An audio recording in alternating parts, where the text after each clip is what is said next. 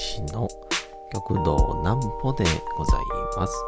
皆様、9月の6日も大変にお疲れ様でございました。お休みの準備をされる方、もう寝るよという方、そんな方々の寝るをとも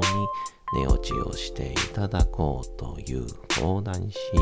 極道南歩の南歩ちゃんのお休みラジオ。このラジオは毎週月曜日から金曜日の21時から音声アプリサウンドクラウド、Spotify、Amazon Music、Podcast にて配信をされております。皆様からのお便りもお待ちしております。お便りは、極道南歩公式ホームページのおやすみラジオ特設ページから送ることができます。内容は何でも結構です。ねえねえ聞いてよなんぽちゃんから始まる皆様の日々の出来事や思っていることなどを送ってください。ご希望の方にはなんぽちゃんグッズプレゼントいたしますので、住所、お名前、お忘れなくと。えー、先日、あの、お話をしておりましたですね。あの、選択の科学っていう、あの、ものを選ぶっていうやつがですね、こうさらにこう読み進めてまして、で、なんか結構新たな段階に入ってて、それがまた面白くてですね、こう、ものを選ぶという本能はこう、人にはあるんだみたいな。選びたいみたいな。自由を手にしたいみたいな。でもそれはこう、アジア圏と欧米ではちょっと違うんだよみたいな。えー、一緒じゃねえんだぞっていうような、ちょっとそんな共有です。なんぽちゃんの明日は何の日？さて、明日が9月の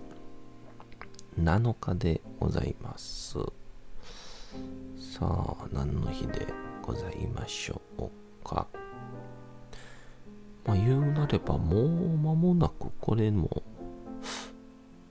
3年とかやってるってことになるってことですよね。コロナとほぼ同じでスタートしましたから。形はね、始めちゃいました。さあさあさ、何の日でしょうか。クリーナーの日。9と7、クリーナーの語呂合わせにちなんで、メガネ用品ケアなどの商品を展開している株式会社パールが9月7日に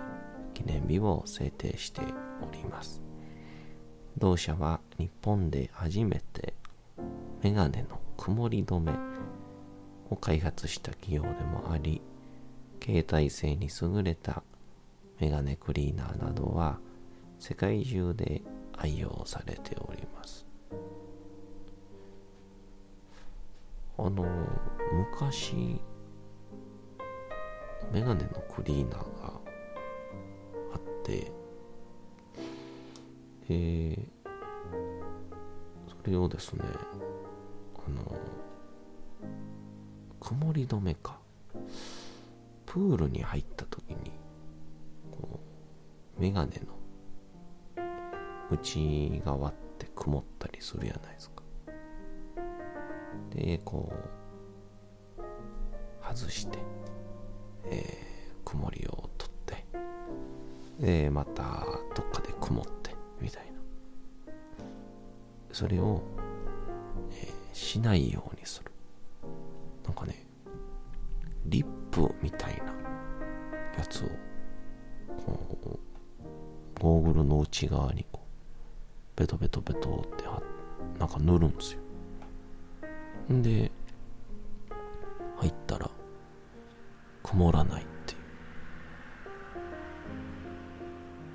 あれなんでなんですかねその調べろよって話なんですけどあれは、いわば、曇るっていうのは、自分の体の体温が高くて、そこから出た空気、汗みたいなものの水分が、水の方が温度は低いですから、それに冷やされて、目に見える水蒸気化して曇るんだと。ってことは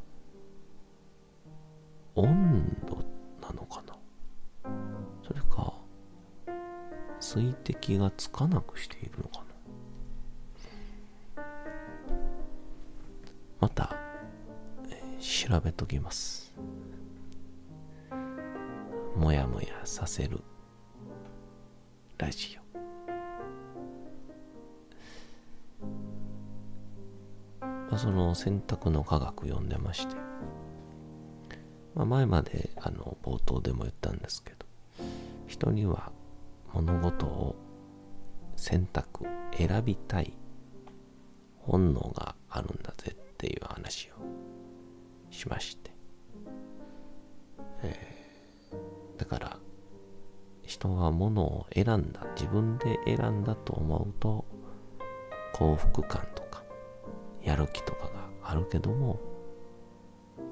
人に強制されているんだってなった時にそれに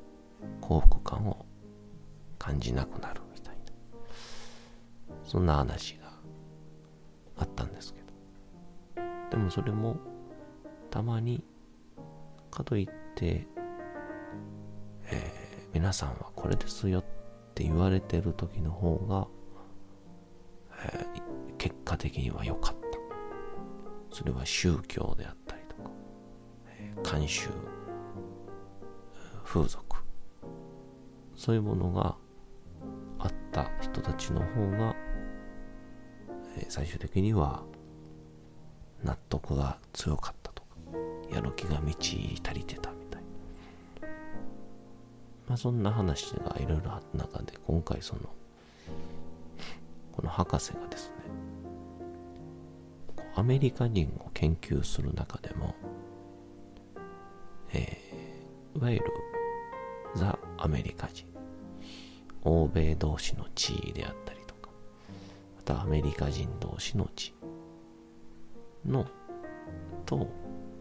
アジア系であったり、日系であったりとか、っていう日本の考え方、アジアの考え方、東洋の考え方が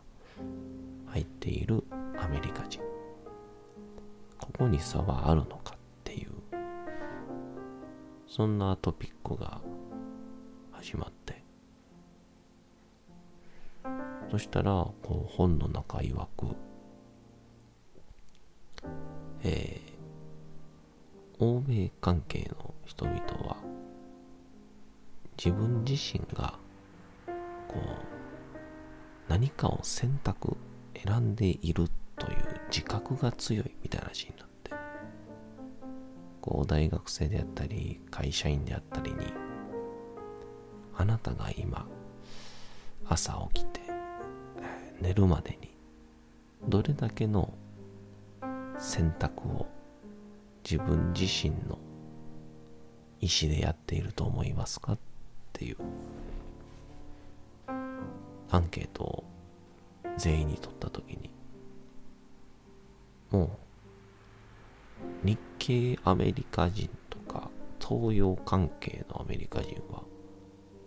ほぼほぼ、えー、書けないみたいですね。自分がこれをや選んだからやったんだっていう項目がほぼ書けない。に対してこのザ・アメリカ系の人々は欧米系はその朝起きた時の目覚ましをであったりとかあとは朝食学校への行き道学校でのまた会社でのランチいろんな場面において私が選択をしている選んでいるっていう感覚が強い。っていう。そんな結果が出て。でそれをこう顕著に表すのがこう世界的にあの有名な物語とかで。あとはじゃあインタビューか。でその欧米系がオリンピックで優勝したりすると、えー、優勝しましたね。おめでとうって言われると、えー、最後の瞬間自分を信じたんです。自分自身は主人公なんだ。だから絶対にできるって。自分に言い聞かせました。みたいな。自分のこの戦いのプロセス。をしゃべるに対してアジア系はここまで来るためにたくさんの人にお世話になりましたと。その人々の力あったおかげで今日を迎えることができました。本当にスタッフそして家族そして友達関係者ありがとう。っていう周りに関する話をすると。でこれがいわゆる個を見るか個人の個を見るか全体周りを見るか環境を見るかっていう違いなんだと。っていうこう話が展開されていって冒頭だけ読んでいたら、まあ、例えば今僕たまに学童とかでワークショップやってるんですけどこう子供たちとかってなんか自分で選べてないよなと思ったんで自分で選んだっていう感覚を持つことって大事やしそっちの方が納得してやる気も上がるんじゃないのっ思ってたんですけどこの理論からいくとそういうことに慣れてない我々はアジア系は選べって言われた時にまずまあ選べない。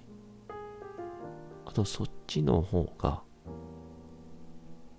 上に対して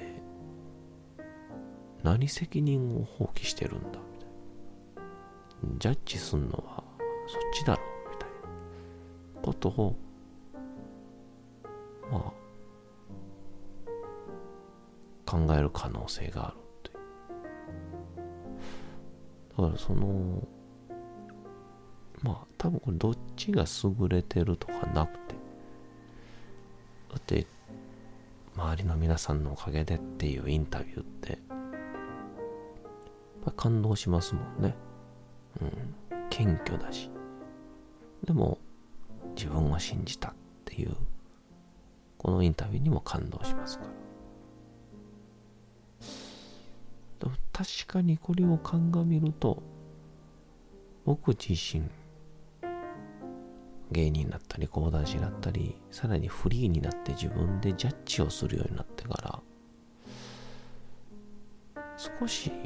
その欧米系まではいかないですけど、焦点が「子」という部分になんか向いてる気がせんでもないなっていうのをちょっと誰か一緒に話しましょう。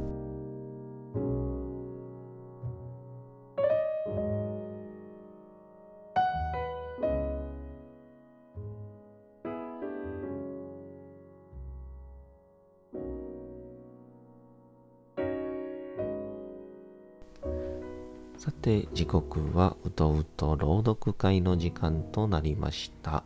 皆様小さい頃眠れなかった時にお父さんお母さんおじいちゃんおばあちゃんお世話になっている方に本を読んでもらった思いではないでしょうか。なかなか眠れないという方のお力に寝落ちをしていただければと毎日様々な物語小説をお届けしております。本日お読みしますのも三島由紀夫の金閣寺でございます。まあ、三島由紀夫という人は、まあ、大和魂みたいな感じを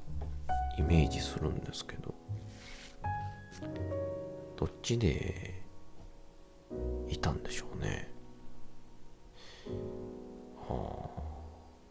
すっげえ気になるな。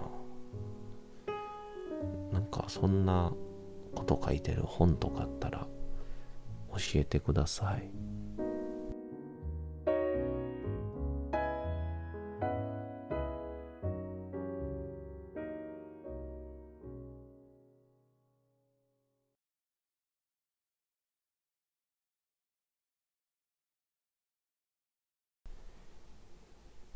金閣寺三島由紀夫。不思議なことには俺が愛していないと言えば言うほど彼女はますます深く俺を愛しているという錯覚の中へ溺れた。そうしてある晩とうとう俺の前へ体を投げ出すようなことをやってのけた。彼女の体は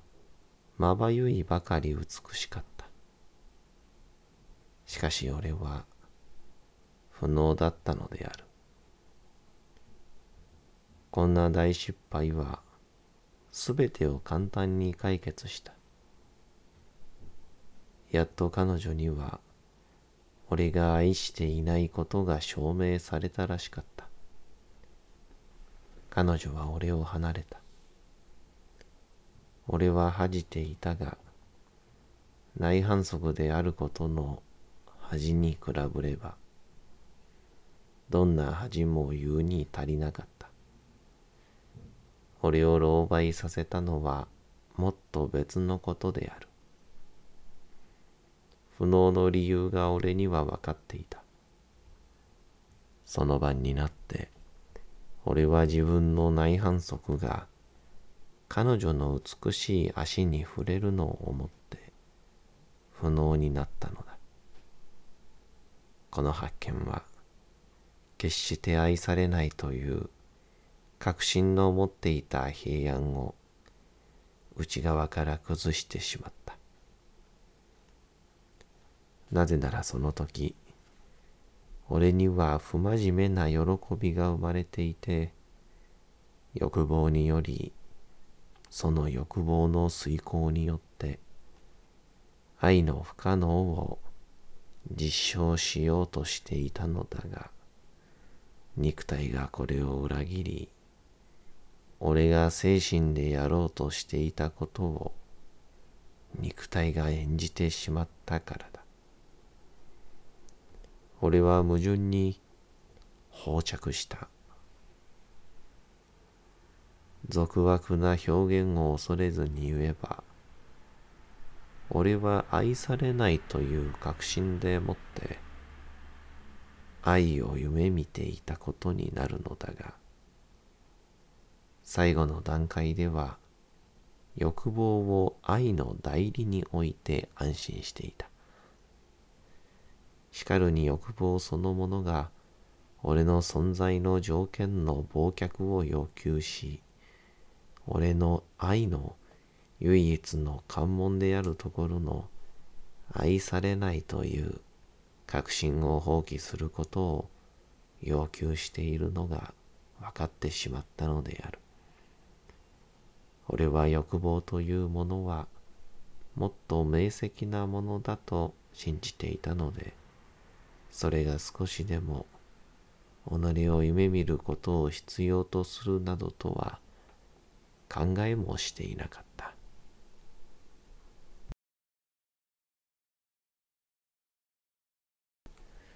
さて本日もお送りしてきましたなんぽちゃんのおやすみラジオ